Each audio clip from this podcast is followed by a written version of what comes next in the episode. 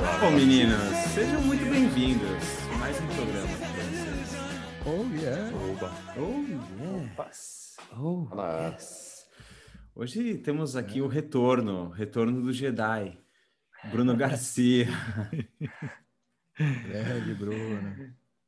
E aí, garoto, tudo bem? Tudo bem, vocês? Tudo bom.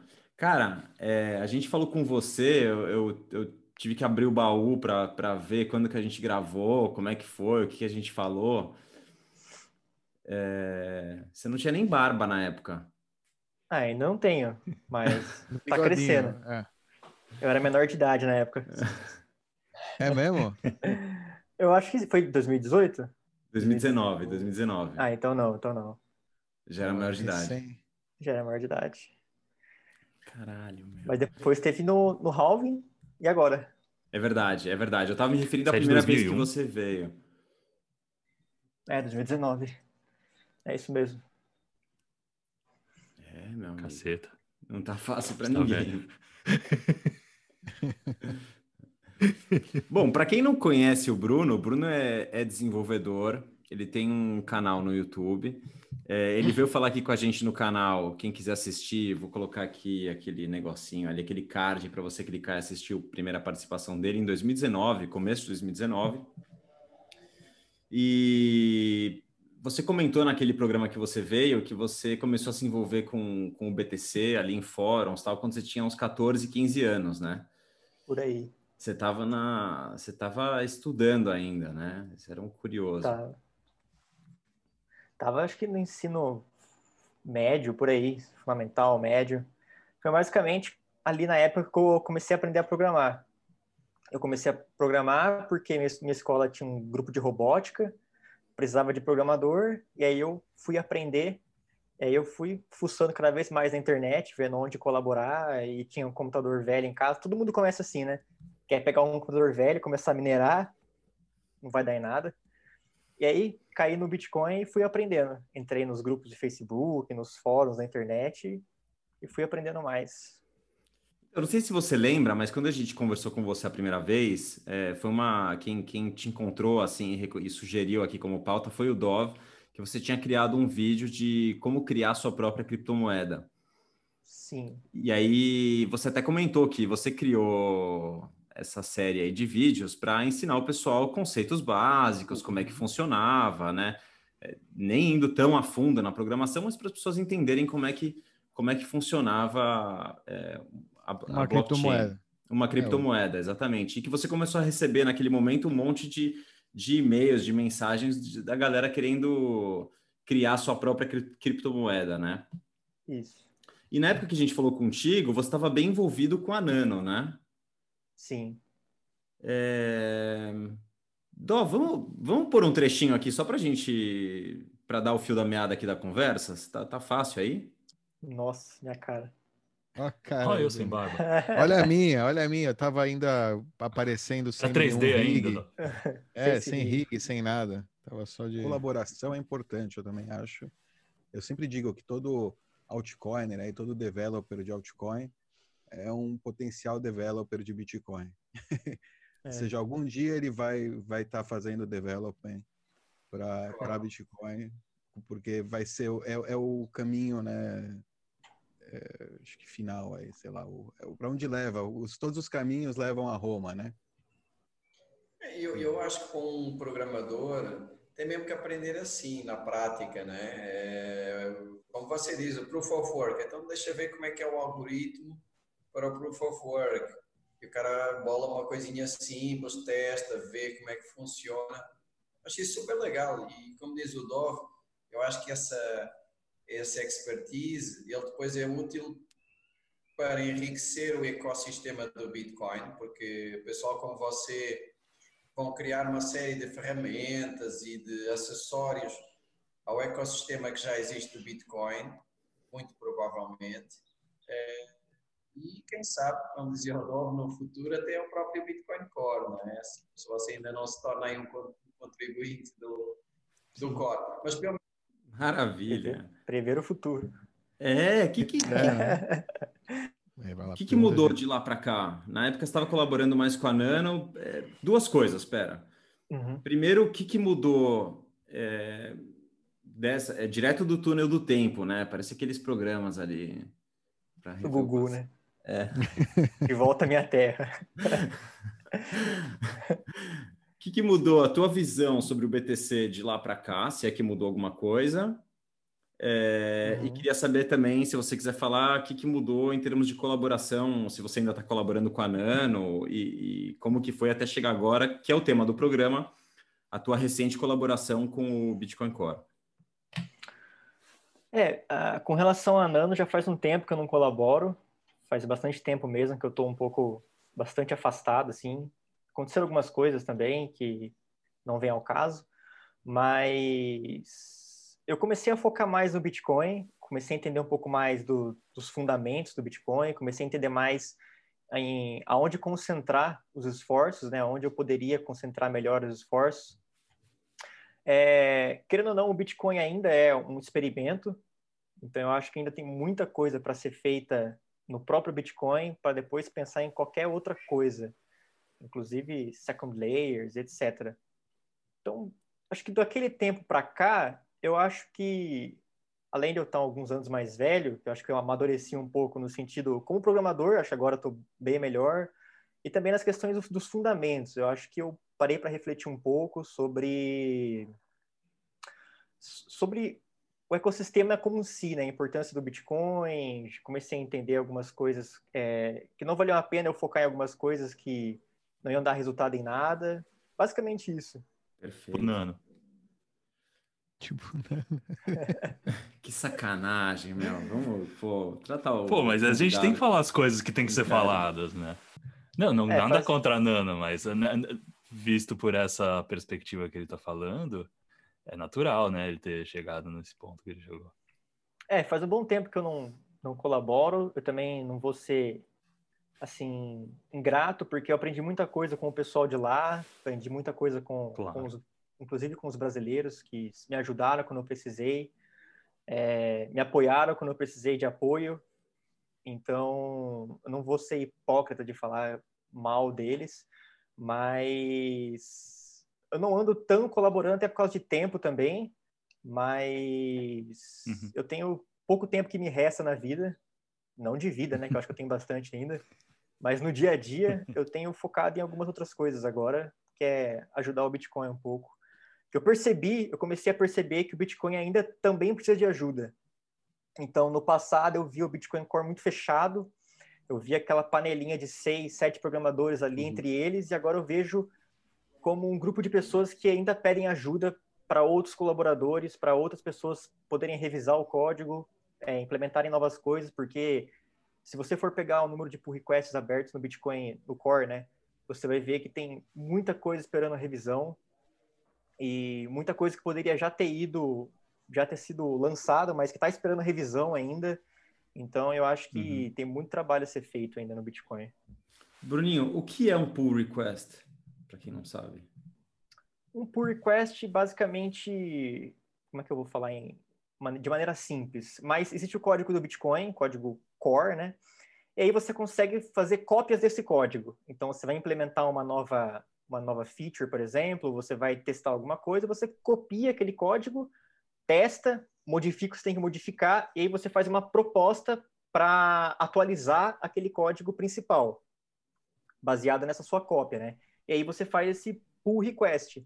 E aí, quando é aceito, a gente fala que foi mergeado, né? Que fez o merge, que é basicamente quando a sua versão se juntou com a versão principal. Basicamente isso, falando de maneira bem simples. Você consegue, perfeito. Você consegue é, dizer para a gente como que foi esse processo? Você esse processo desde quando você achava, é, você via o Bitcoin Core como algo mais fechado, como um grupo pequeno de pessoas que trabalhava em cima do código, até o momento em que de repente você começou a qual foi esse caminho para você ver que perceber que puxa, talvez eu possa colaborar aqui, talvez tenha um espaço para mim também. Você, você consegue contar essa, essa história? Você lembra disso, como foi? Essa, essa linha do tempo, primeiro, eu acho que foi quando eu comecei a revisar alguns, alguns pull requests, eu acho. Pode ter sido até antes, mas eu revisei um ou outro é, testei alguns por requests e eu vi que eu dava meu feedback sobre o teste e o pessoal gostava muito com relação a, tipo, poxa, alguém testou. Então, tava, estávamos precisando, né? Então, eu comecei a ver que havia uma aceitação é, nesse sentido e aí eu comecei a me aprofundar mais no que, que eu poderia e no que, que eu posso ajudar, né? É, tem também a questão que eu entrei para o grupo de estudo da Team Code agora, faz pouco tempo. Depois a gente pode falar sobre isso também, que é bem interessante. Mas, cara, começou mesmo quando eu parei para sentar e, e ver como que eu poderia colaborar com, com o Core, né? Comecei, todo mundo acho que deve começa revisando. E aí eu comecei a perceber que não era um grupo de pessoas fechado como eu via antigamente, né? É, pessoas assim, vamos dizer, é até meio grosso falar isso, mas meio egoísta, né? Pelo contrário, eu vi pessoas bem abertas e até dispostas a ajudar, né? A te ajudar, é, me ajudar a conseguir ajudar o, o core, né? Legal, não é o Blockstream que tá te pagando para falar isso, não, né?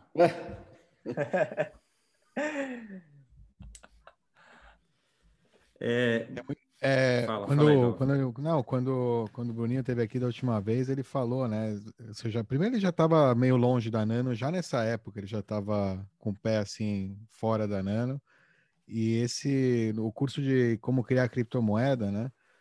É uma bela, é na verdade exatamente o que você precisa para começar, né, a entender toda a lógica do, do, do Bitcoin Core, entender e, e, aí, né, era o começo daquele caminho, né? Na verdade, o que ele estava compartilhando com a gente naqueles vídeos era a tri, a tri, ele trilhando esse caminho, né? De, ou seja, qual a melhor forma de você aprender? Você recriar, né? Você refazer, você tentar. E, ele, e, e a gente conversou sobre isso no, quando, ele, quando ele teve aí. É interessante lembrar disso e legal ver agora, né? Como a gente está falando, essa esse resultado agora de que você né, passou esses anos de treinamento, tanto como estudante, né? E como não, na verdade não tinha muito curso, né, de blockchain. Então, para estudar você tem que fazer, tem que meter a mão na massa mesmo. E, e eu lembro que você estava também dando aulas, né? Você começou a dar aulas para é, para pessoas sobre exatamente sobre isso, né? Sobre blockchain, sobre o Bitcoin, sobre o Bitcoin Core, como e, e como que bem, foi bem interessante esse. Foi, como é que foi essa época de aulas aí? Que estava começando quando, quando a gente conversou da última vez, que é uma, foi uma parte aí, né? Eu acho que importante também. Sim, cara, essa parte de aulas foi uma parte que eu gostei demais. Assim, foi uma coisa que eu quero voltar a fazer. É, agora que a pandemia é difícil, também não estou mais na cidade que eu estava, que eu dava as aulas, principalmente nas universidades da região. Mas era muito legal porque a gente se aprofundava em alguns fundamentos do, do Bitcoin, fundamentos técnicos, né? Então, o bloco, como a transação ela é propagada, essas questões mais técnicas. E eu via bastante interesse do pessoal, dos estudantes, é, com relação ao protocolo. É legal porque às vezes surge dúvida na, na galera que já surgiu em mim. Então, por exemplo, nossa, é, será que nesse ponto aí não tem uma vulnerabilidade? Só que na verdade é uma coisa que outra pessoa já pensou e já resolveu. Então é bem legal você ver a curiosidade da galera, o pessoal querendo aprender mais, é, eram cursos assim que duravam a tarde toda praticamente. A gente entrava de manhã, saía, sei lá, quatro, cinco da tarde, tinha uma pausa para almoço só.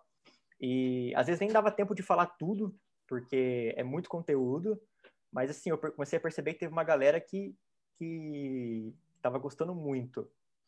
Eu, eu, até brinco com meus amigos que eu sei que eu estava no caminho certo, porque foi um scammer uma vez lá, né, para para assistir o curso, né? Claro, com segundas intenções.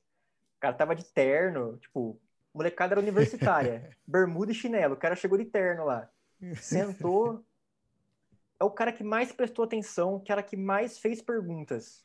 Te juro. Aí ele saiu de lá, depois mandou um e-mail agradecendo, falou que ele é, que ele veio com outra proposta, queria fazer uma parceria, sei lá o que que era, mas que ele parou para prestar atenção no conteúdo e tinha gostado muito. Eu falei, nossa, que legal. Tipo, que legal. Um cara que, quando ele chegou, nem. Falei, o que esse cara tá fazendo aqui, né?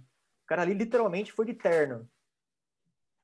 Que loucura. Tipo, Isso parece fora da. Deve ter eu imagino que deve ter muita gente como você na época que estava colaborando com, com a Nano, hoje colaborando com, com outros projetos, né, que não seja Bitcoin Core. Que que seria, qual que seria a tua recomendação para esse pessoal? Vale a pena continuar colaborando com outros projetos? É o caminho de entrada, o melhor caminho é entender melhor o Bitcoin e, e começar a revisar esses pull requests? É, o que, que você hoje agora você com mais experiência, quais seriam suas sugestões? Qual é o caminho? Então, ou um dos caminhos? É... Não tem um é caminho, né? Mas quais seriam algumas Sim. possibilidades aí? Então, eu do pessoal que colaborava bastante, é, eu não conheço ninguém assim que saiu de vez, migrou, começou a ajudar o, o core. Ainda que conheço muita gente muito boa mesmo, é, que estão em outros projetos, mas nada relacionado a, a, ao core, nem a Nano, né? Os que saíram foram para uma outra área que não tem nada a ver. É, cara, isso é uma questão complicada, eu nem gosto de falar muito, porque dependendo do que eu falo, o pessoal leva muito pro pessoal, o pessoal vai depois encher muito meu saco. Mas o conselho que eu fala, dou. Então. o, o, conselho que eu dou pro pessoal é focar a energia naquilo que, naquilo que realmente importa, né? Acho que a gente está chegando num, num, num, num, patamar que dá para saber o que importa, né? Dá para saber aonde concentrar a energia.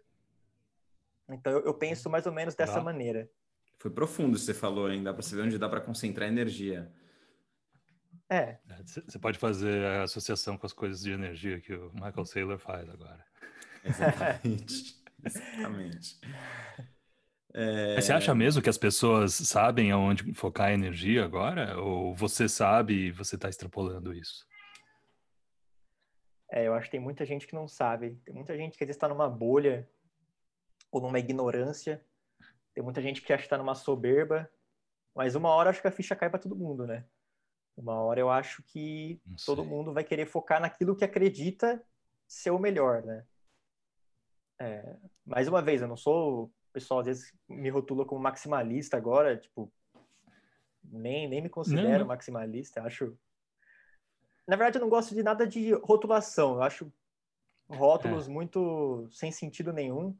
É, ah, o cara é ANCAP, o cara é. O pessoal tenta rotular a todo momento e eu acho que a gente pode passar um pouco dessa barreira da rotulação. Concordo.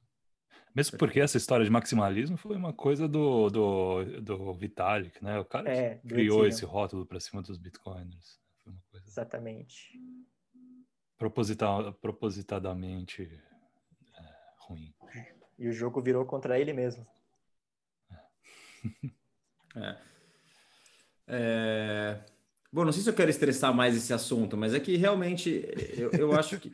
É, não, é que eu, é que eu acho que. É que eu acho que. O cara quer fazer você linchado. Não, vamos não. pensar, tem, tem colaborador. Imagina, você só vai ganhar pontos. É que, os, é que os contribuidores assim, do Core, pensa que os, todos os contribuidores do Core, ou a grande maioria dos contribuidores do Core, são contribuidores de altcoin. Por quê? Porque o pessoal forca do Bitcoin, né? E, e ou seja, no fim, você vê lá na, no código da altcoin, sei lá, Doge, por exemplo, os maiores contribuidores são o, o Peter Willy e o, sei lá, tipo, contribuidores do Bitcoin Core, que contribuíram até 2017, uma coisa assim, você vê lá no, no repositório do, da Doge. Então, geralmente, ou seja, o core é, é a fonte, né? O pessoal entende isso já na. É, a Nano, justo um exemplo, é, é, vai que é porque eles não forcaram do core, é outro codebase, é outra coisa, né? Não é, tem. Foi é feito zero. Não é. Justo o pessoal de lá é difícil que saia para o core. Pessoal é bem. Tipo, tem outra experiência. O Bruninho é uma exceção, assim, à regra, tipo, daquela comunidade. Tem outras comunidades que sim, que pode ser que tenham contribuidores que vieram dessas outras comunidades para o core, mas é, da Nano, eu acho o Bruninho é tipo uma exceção mesmo, não tem muita. E vai ser, ou seja, não esse pessoal vai ficar ali na, na bitolado lá no, na, no, a maioria, né, vai continuar no, no naquele, né, por ali. É. Por isso eu não sei se vale a pena estressar mais esse assunto da Nano com, com... Não, não, não era nem pela Nano. Eu estava falando de programadores, outros programadores em geral, que estejam contribuindo para qualquer projeto, qualquer tipo de projeto, é, se não vale a pena eles, eles não assim, para o que você está fazendo e começa a, a, trabalhar só no core, ou começa só a revisar por request do core, mas será que não vale a pena como recomendação para esse pessoal começar a buscar entender mais, buscar é, ler o que está acontecendo, ver os pull requests, tentar entender um pouco mais, é, para ver se pode até ajudar nos projetos que eles estão fazendo, entendeu? Apenas como curiosidade. Depois, se o cara quer, não estou falando assim, todo mundo para de fazer o que está fazendo e, e, vai todo mundo para o core. É, mas é o que exatamente o que o Bruninho falou. Às vezes você se fecha numa bolha é, e, e, perde algo que está acontecendo, né? Perde ali o a pedra fundamental, né? Se, e o pessoal você... podia, eu acho que o pessoal podia estar um pouco com receio por causa dessa postura antiga que o Bruno falava, que era muito fechada, havia aquela panelinha. Então essa imagem ainda deve estar na cabeça de muito pessoal que quer fazer algo e acaba por ir para outras áreas que não o core por achar que não tem espaço. Mas isso aparentemente mudou, e ainda bem, né? É, eu acho que se... nunca foi, acho que sempre foi aberto. Talvez é. na época do Gavin Andreessen tal, que era um pouco. Mas aí por isso que quicaram ele da parada. O cara queria começar a né, formar panelinha, quicaram os caras. Acho que nunca foi. O projeto sempre foi super open source, todo mundo querendo né, livrar, se livrar ao máximo de, de ser o único nome lá. Cada um, todo mundo queria juntar mais nomes, juntar, distribuir a, a culpa, digamos, a responsabilidade. A... Fala, fala, fala. Inclusive, isso, isso me gera uma dúvida com relação à questão do Taproot, por exemplo, porque eu, eu vejo o pessoal falando no Taproot há um tempão, e às vezes me parece que ninguém que ninguém assume o, Ninguém quer assumir o pepino.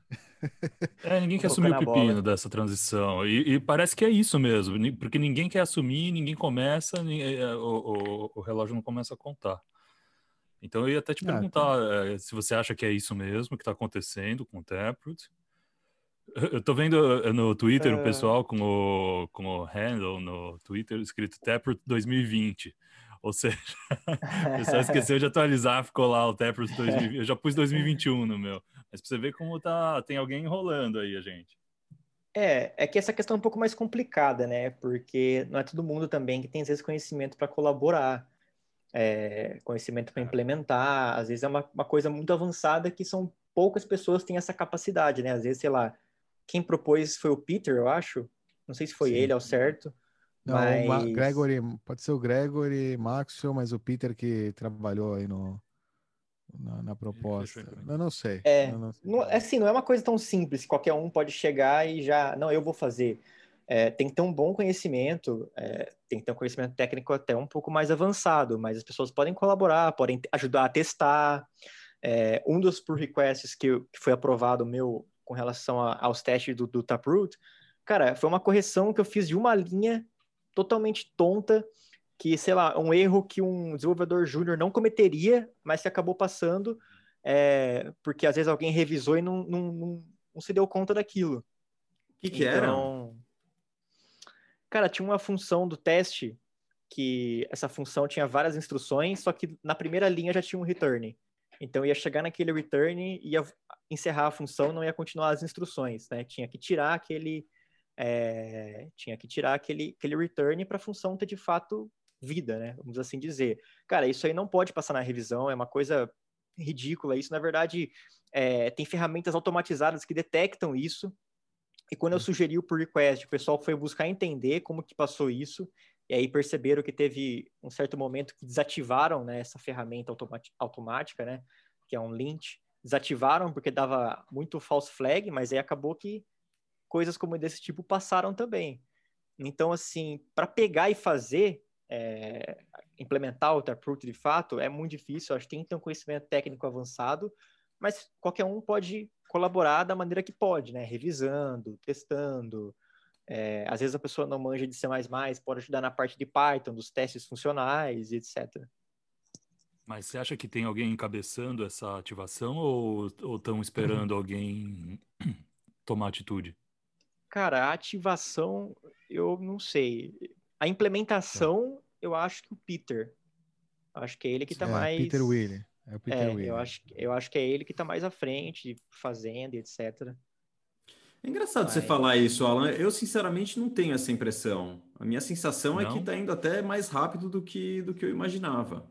As coisas não andam rápido, cara, no core. Não, não, não. Eu, estou me referindo à ativação, ao, processo, ao BIP 8, ao BIP 9. Nem isso eu acho que foi é, ainda decidido. Então, eu sei que parece rápido. É, é rápido até, tá? Eu, é, sendo, sendo justo, é rápido até essa implementação, mas eu achei que como tem tanta demanda por, por ativar, eu achei que alguém ia encabeçar essa, ia ter Cara, atitude e enfiar Eu acho que o, eu acho que o maior gargalo o maior é gargalo é a ativação. Eu acho que é o, consen o consenso. Acho que eles querem evitar o que aconteceu em 2017. Então, Sim, mas já existem no... as propostas para que não aconteça o que aconteceu em 2017. Só que até agora nem, nada começou a. Não, não. Começou. Existem três propostas. Dura chegar num Sim, e, de, e, a partir do momento que as três propostas apareceram, nada aconteceu. É, alguém vai ter que dar o braço a torcer e abrir Mais ou menos. Não entrou agora na, na versão é, 0.21 do Core? Não, não foi colocado ali o Taproot? Já tá, só não tá ativado. Já tá, só não tá ativado. Ou seja, Sim, isso é um grande salto. ativação. Claro, mas ativação é o mais complexo. Você, você sabe que é... o que o, maior valor da, re, da rede do BTC é o consenso. Ou seja, aí é que está o problema para mexer, né?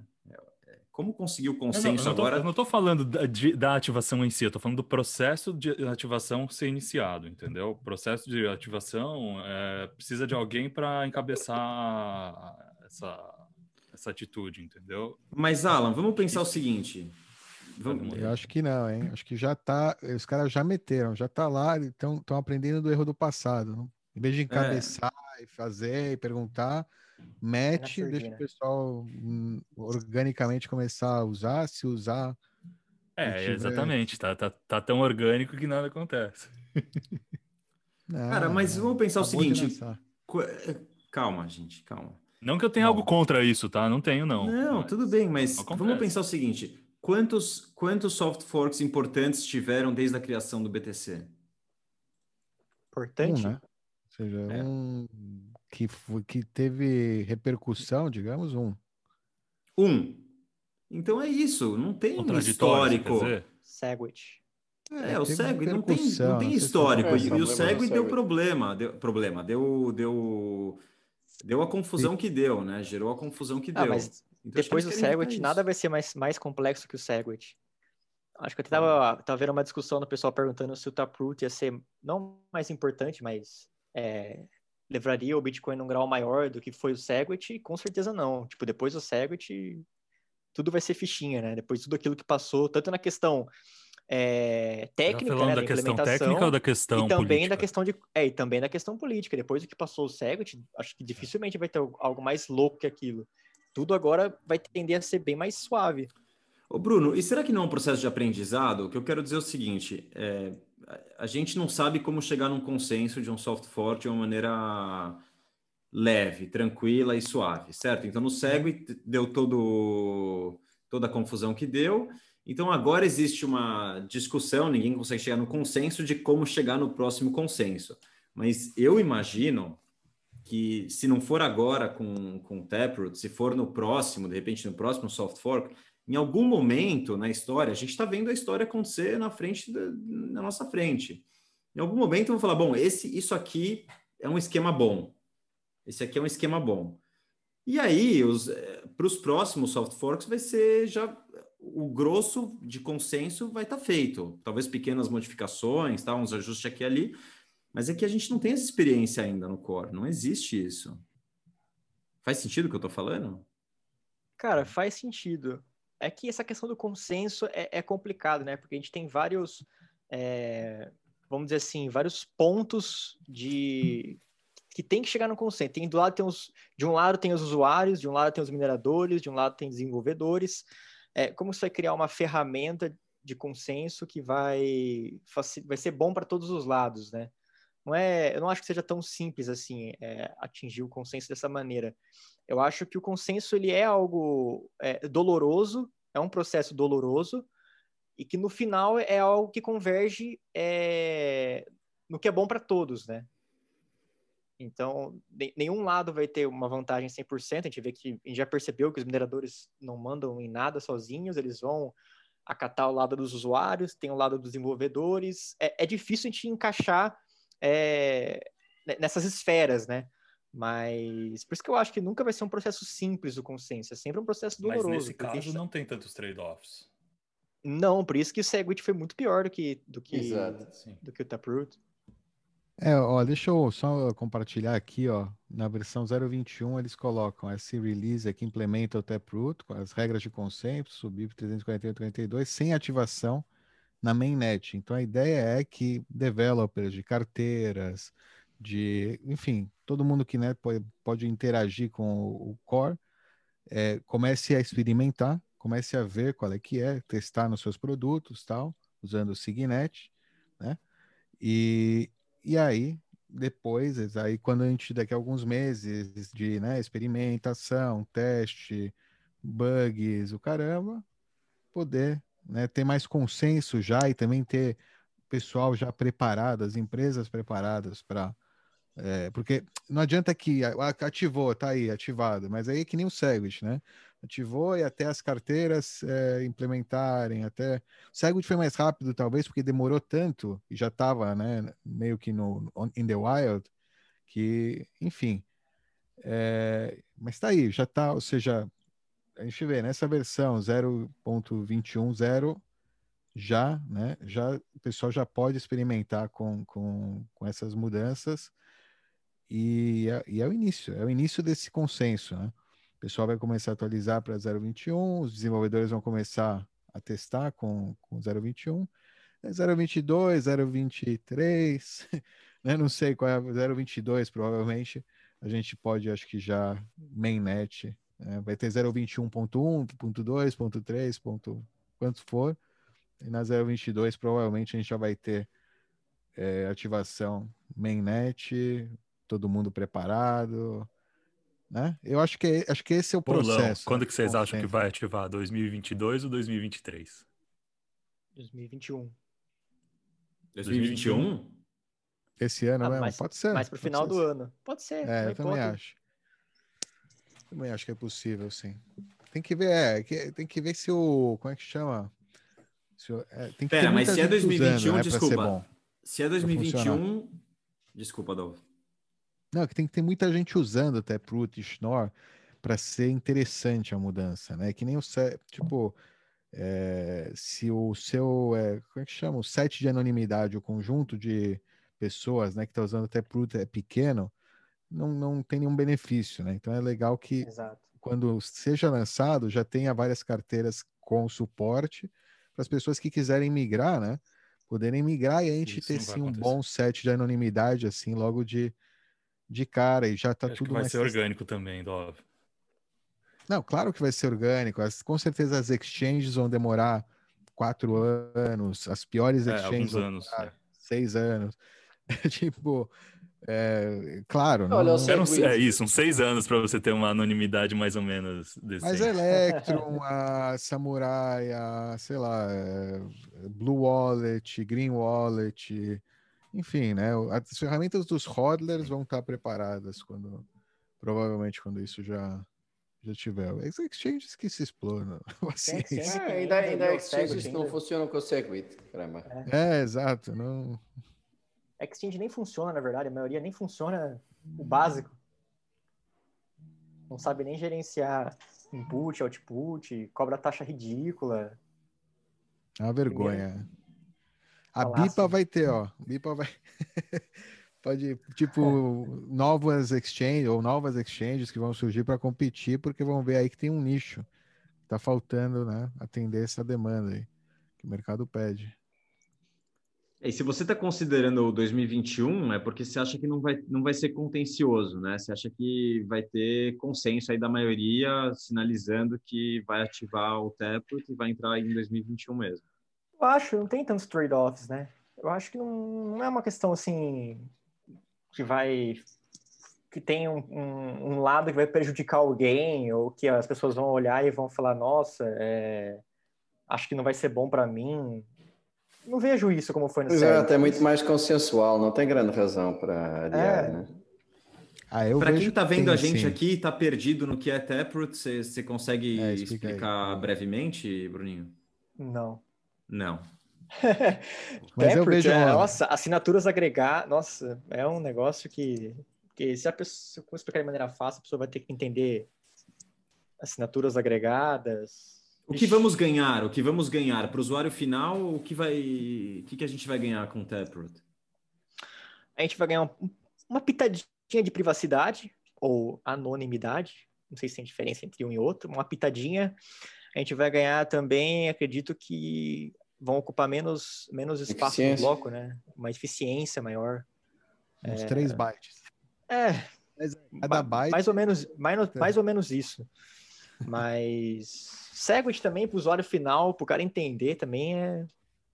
É, um completamente. O Segwit era é, taxas mais baixas. É, uma vez eu perguntei é... para o cara, para um colega meu, qual que é a diferença? O que, que mudou no Segwit? Ah, é o endereço novo. Endereço novo, taxa mais baixa. É. Pronto. usuário final, usuário final. endereço novo. É, não era, contra... não era contencioso também. Se tornou contencioso porque os, atores do mercado quiseram criar confusão e enfiaram uma narrativa em cima do que ia acontecer, que não era para ser contencioso, contencioso, desculpa meu português. Então, é, tipo, os caras, se eles quiserem inventar besteira agora para encher nosso saco nessa ativação, eles vão inventar, sim. Eu não sei se o mercado vai cair, porque o mercado já tá mais antifrágil. Mas aí acho que é, é uma coisa do mercado cair. e não da. Vai oh, cair o... na narrativa. Não, cair na, caiu no do na... É. Ah, não. Cara, acho que depois do Segwit, nada vai ser do mesmo nível. Eu tenho essa, calejou essa um percepção. Pouco, é. é, calejou. Depois do Segwit, calejou. Eu vou ter que jogar advogado do diabo aí. Como a gente falou, a gente vai trazer mais privacidade para transações simples. Ou seja, eu não vou saber, a, o pessoal que faz análise da blockchain não vai saber se é uma transação de uma assinatura ou de 500 assinaturas, uhum, ou se é uma transação que saiu da Lightning, ou se é uma transação que veio de um. Não, de um CoinJoin, sim mas não vai saber se saiu da Lightning, por exemplo, se veio um contrato Lightning. Só sabe a última, né? O, o settlement. É... Então, isso aí, a gente tem um inimigo aí. Ou seja, a gente tem empresas que trabalham com né, é, espionagem da blockchain, que sim podem tentar fazer algum tipo de FUD em cima disso, porque eles vão perder edge, vão perder muita vantagem que eles têm, né? Vão perder é, vão perder essa visão de águia, né? Que eles têm hoje. Não, eu acho que, assim, quem vai perder é os, são os clientes dessas empresas. Também. Essas sim. empresas, quanto mais difícil for o trabalho delas, mais valorizado é. Não sei ah, se okay. vão perder. Exatamente. Sim, os clientes delas. Né?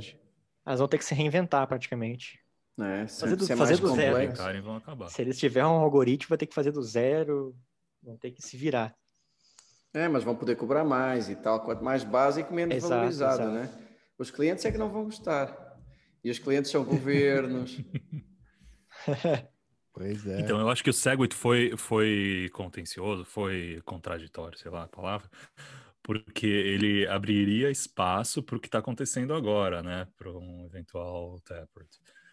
É, enfim, todo, se sabia na época que o Segwit permitiria um layer aí de anonimidade por cima, né? Eu acho que foi isso que fez. Eu acho que tem mão, tem mão estatal aí nessa narrativa do Segway.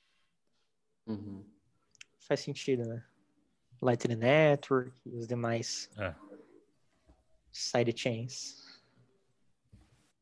Se falava na época que tinha mão estatal aí na, na na condução da narrativa, mas enfim, ninguém sabia. Eu acho que hoje, se, a, se aparecer alguma coisa relacionada ao Taproot, a gente vai, a gente vai ter certeza. É porque vai é, ser o, começar. vai ser a única é, vai ser a única desculpa para ser contra, né? Tipo assim, o cara é um governo e não Exato. quer privacidade. Fora isso, quem vai ser contra? É, é. sim.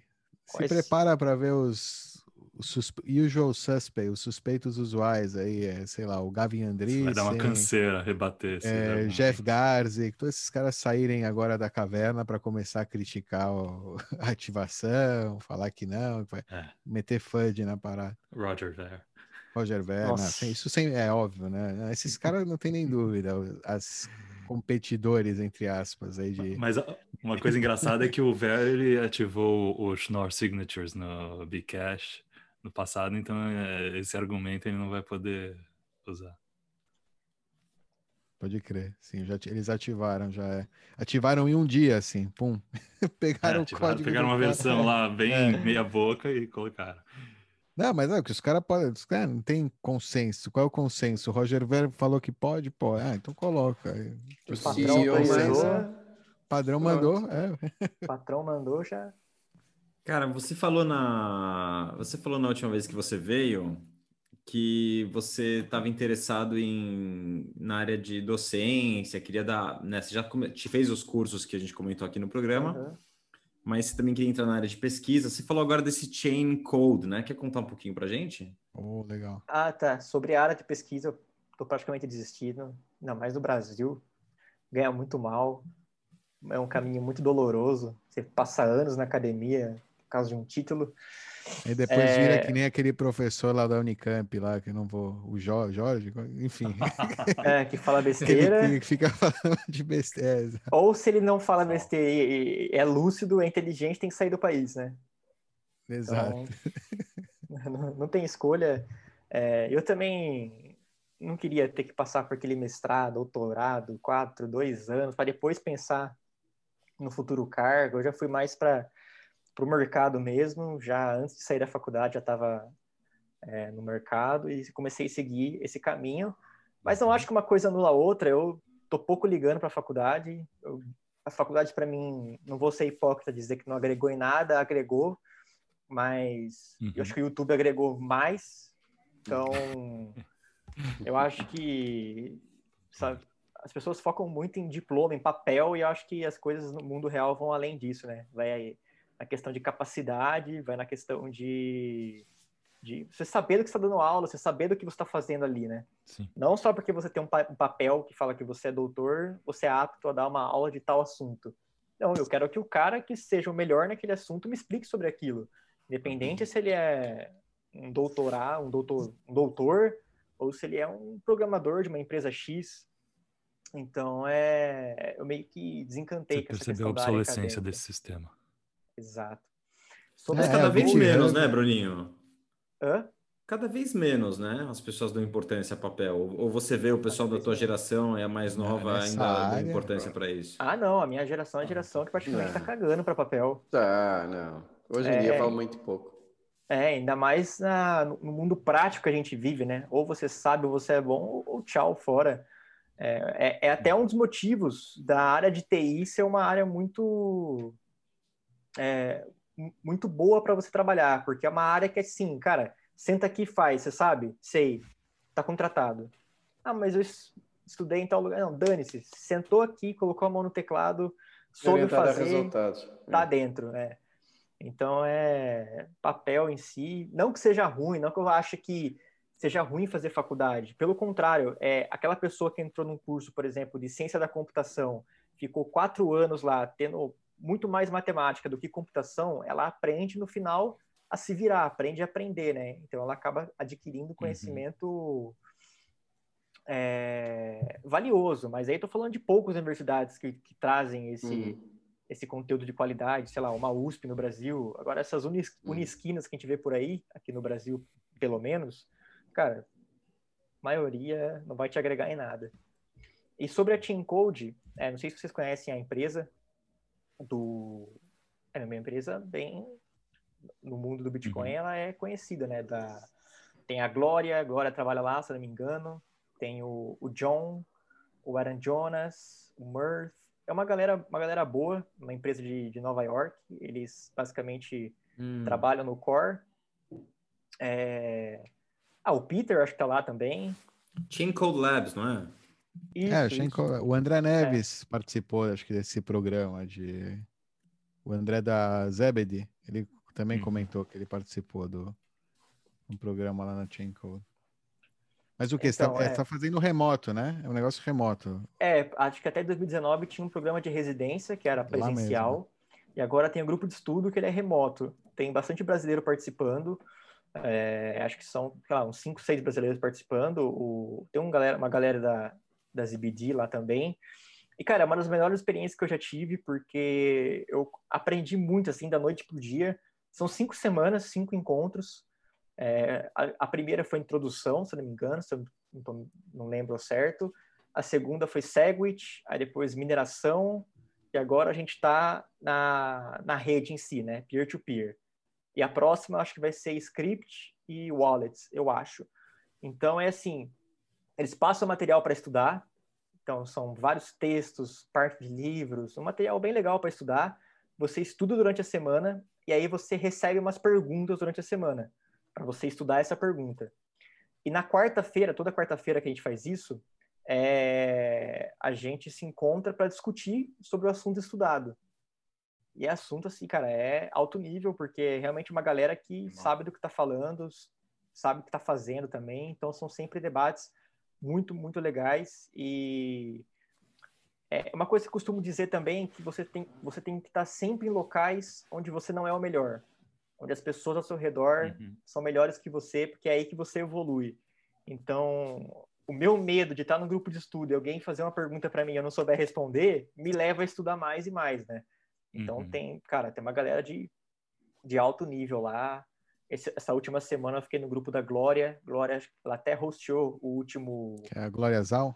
É, ela hosteou o último, último grupo de discussão do pull request lá, né? Revisão de pull request. Tava também é, um outro cara do Core também, que é um dos maiores colaboradores do Core, é um ucraniano. Esqueci o nome dele agora, é um nome até difícil. Joras. É, não, é o Enad, eu acho. Enad o nome dele, é uma coisa assim. É beleza, Mas, cara, são, são discussões de, de alto nível e que a gente aprende, assim, muito, muito mesmo. E são sempre perguntas que não são superficiais, né? a gente sempre quer saber os, os pormenores, né?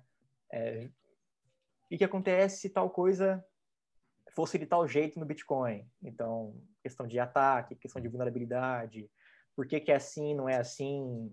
Cara, muito, muito legal. Muito Tem algum processo de seleção para conseguir participar? Se alguém que está escutando você quiser participar, como é que funciona? Cara, não sei o certo, eu fui indicado pelo Lucas, da. Esqueci a empresa que ele trabalha agora. Mas ele é bem conhecido na comunidade, ele faz Lucas, até o, Bit... o Bitcoin Assembly.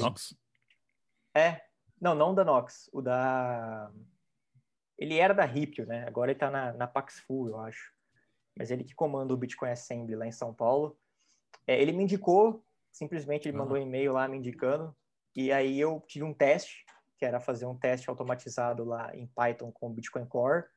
E seguisse alguns passos que eles me passaram, e aí estava dentro já e já comecei no, praticamente no outro dia. Mas tem bastante brasileiro, tem sido bem legal. A experiência é boa, até porque tem galera do México, Venezuela, do mundo inteiro, cada um trabalha com uma coisa. Tem dev, tem designer, tem de tudo. Então é bem legal essa troca de experiência. Que legal, cara. É, é, é interessante para ver, né, como quem, mesmo começando em outros projetos, é que nem eu vejo algo parecido com qualquer tema, na real. Pode ser algum tema, pode ser leitura de algum autor, pode ser um diretor de cinema que, que alguém gosta, conforme você vai mais a fundo no tema, você vai cair nos clássicos, né? Então, qualquer outro projeto que algum programador esteja participando, se ele tiver mais interesse e quiser ir a fundo, ele vai cair na origem, vai cair no clássico. E o clássico, no caso, é o Bitcoin Core, é Exato. o Bitcoin, pelo menos. Ele vai ter que entender o clássico para começar a perceber e cair em algumas fichas de, de como aquele projeto que ele está trabalhando, que ele se interessou algum dia, é, chegou onde está, né? Sim. Interessante ver esse processo. É, e é, quando a gente fala assim que ainda tem muita coisa para ser feita no core, é, tem muito código feio, tem muito código mal escrito. Então você vê que tem muito pull request que é simplesmente refatorando, reescrevendo, porque, cara, de fato, o, o Bitcoin Core não é a coisa mais linda de se ver, assim, na questão de código, não é aquele código que vai é, te deixar encantado. Não, tem muita coisa feia, tem muita coisa, não vou dizer mal feita, coisa que funciona, mas que tem que ser refatorado. E aí você vê no dia a dia quanto de pull request que tem, que é simplesmente a refatoração. É, cara, tem muita coisa ainda que básica a ser feito ainda. Tem algum pull request que você está trabalhando agora, que você está revisando? Você quer compartilhar? Agora, agora não. Eu revisei um de de teste também, o cara desabilitou um. Ele desabilitou um parâmetro num teste lá que estava dando overflow de, de memória, se não me engano. Mas agora, agora não. Eu submeti dois por request, foi aprovado os dois hoje, eu acho que foi mergeada hoje, hoje ou ontem, não lembro. Mas até o processo ser mergeado, a galera estava discutindo ainda em cima. Então não é, não é simples também, né? A galera vai revisar, vai, vai discutir. Inclusive eu tinha feito um commit errado, a galera falou, não, faz de tal maneira que aí vai dar certo, né? Tive que mudar algumas coisas e deu certo mesmo. A galera foi bem gente boa. E os dois foram mergeados agora, né? Então, agora que eu vou ver outra coisa para fazer agora. Mas legal, foi bem legal cara. o processo, cara. Foi bem legal o processo, porque não foram um, não foram duas pessoas revisando, foram várias e tentando entender por que que passou, porque os dois pull requests que eu fiz foram coisas extremamente básicas. Então o pessoal começou a se perguntar como que isso passou numa revisão anteriormente, começaram a discutir entre si, deu bastante pano para manga. E mas agora já tá já tá corrigido. Que legal, cara. Parabéns, Bruno, sério, orgulho. E a gente sabe o quanto você se esforça, o quanto você é dedicado em todos os projetos que você participa. E acho que essa esse prêmio aí que você que você que você conquistou agora de ter esses pull requests aí mergeados, como você falou no Bitcoin Core, é mais do que merecido, cara. Parabéns, a gente fica feliz, obrigado. orgulhoso aí por você. Muito obrigado. Eu, às vezes quando eu vejo um monumento por aí, tipo uma ponte, um algum, algum monumento importante, eu vou, eu vou naquela plaquinha para ver o nome das pessoas que participaram da construção. Meu, é como se você tivesse uma plaquinha eterna no cyberspace com seu nome, independente da, da, da, da, da contribuição, contribuição, que você fez. É. Estar com o nome lá para toda eternidade, cara, é uma coisa que talvez nem, nem a sua ficha caiu ainda, mas nossa, eu estaria é. aqui, se fosse eu, estaria maluco. Acho que Acho que vai cair a ficha quando lançarem a nova versão do, do Core, que aí nos release notes lá aparece, né? Tipo, obrigado a quem contribuiu e tem todos os nomes, né? Os commits e tal. Acho que aí vai cair a ficha. É, mas eu pretendo ajudar de maneira mais complexa agora. Estou trabalhando em cima de algumas coisas é, bem legais com relação a teste. Eu acho que daqui a uns tempos vai vir umas, algumas coisas maiores. Não desmerecendo o que eu fiz, porque eu acho que foram correções claro. simples, mas que foram importantes, porque necessárias. Se passou, é, é se Exato. passou, ninguém viu, alguém tem que corrigir, né? Então foi, foi necessário. É seu, o pessoal, ficou, o pessoal ficou até assustado, assim, nossa, como que você percebeu isso, né? Porque realmente eram coisas ridículas que não deveriam ter passado. Né? Fiquei até com medo, meu. Deve ter uns buracos homéricos lá nesse código. é, mas ah, não, não só é, é legal para você e faz parte do seu, do seu processo aí como, como profissional, como programador, mas eu acho que também inspira muita gente, cara. Inspira muito programador que, que já te acompanha no seu canal ou que assiste os Bitcoinheiros e, e vai assistir esse programa. Eu acho que é uma inspiração também que fala, pô, eu conheço o cara, talvez eu possa também, vou tentar, vou mandar uma mensagem para ele, vou perguntar como eu posso colaborar.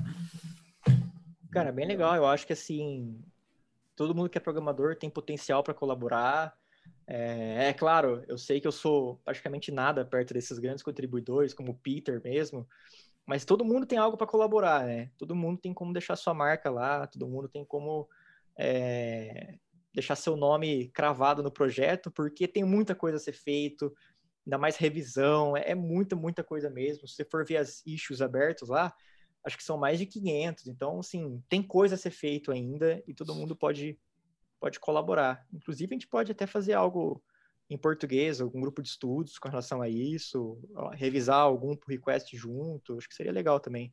Acho que falta no Brasil um pouco disso também. E, Mas no Clubhouse. Claro, e tem as soft skills também, né? É, aprender inglês, essas coisas que se você é brasileiro não sabe inglês, você não vai conseguir colaborar, você não vai conseguir entender nada.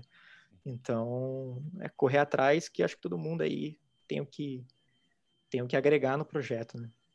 Legal, Bruninho. Se alguém quiser te contactar para algum projeto é, ou tiver alguma projeto, dúvida, né? depende de projeto. Boa. Não, é que o vídeo de criar a criptomoeda se tirou do ar, né? É, tá Não privado. Tá, mais, tá. tá privado. É, tá privado. Então, tem uma coisa que eu recebi.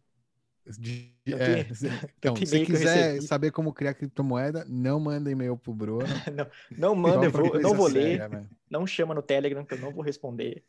Seu projeto não é inovador, você não vai resolver o mundo. Você não vai criar um token lastreado em energia, empresa green, Ai, sei lá não. o quê. How dare you, Bruno? How dare you falar isso? não vai dar certo. Então não enche meu saco. Não enche o saco dos meus amigos também, da galera do Proof of Talk lá, que também isso. recebe essas coisas. Existe que não vai dar certo. Aceita que fracassou na ideia. Colabora com o que dá ainda, que dá tempo de correr atrás do prejuízo. Porque, cara, é todo dia. Eu enchi, eu literalmente eu fiquei de saco cheio, que é todo dia um e-mail do cara pedindo para eu ajudar a criar um token para resolver um problema X. E primeiro também, se for mandar e-mail para mim, escreve português ou inglês certo, que já é um critério para saber se. O cara já tá metido, olha lá. Não, porque, cara, é, é, um, é um negócio que, tipo assim, é de encher o saco mesmo. É do cara mandar dois, três e-mails, tipo, me ajudar a criar token. Indecifráveis. Resolver problema na advocacia. Tá criptografado, cara. cara. Tá criptografado.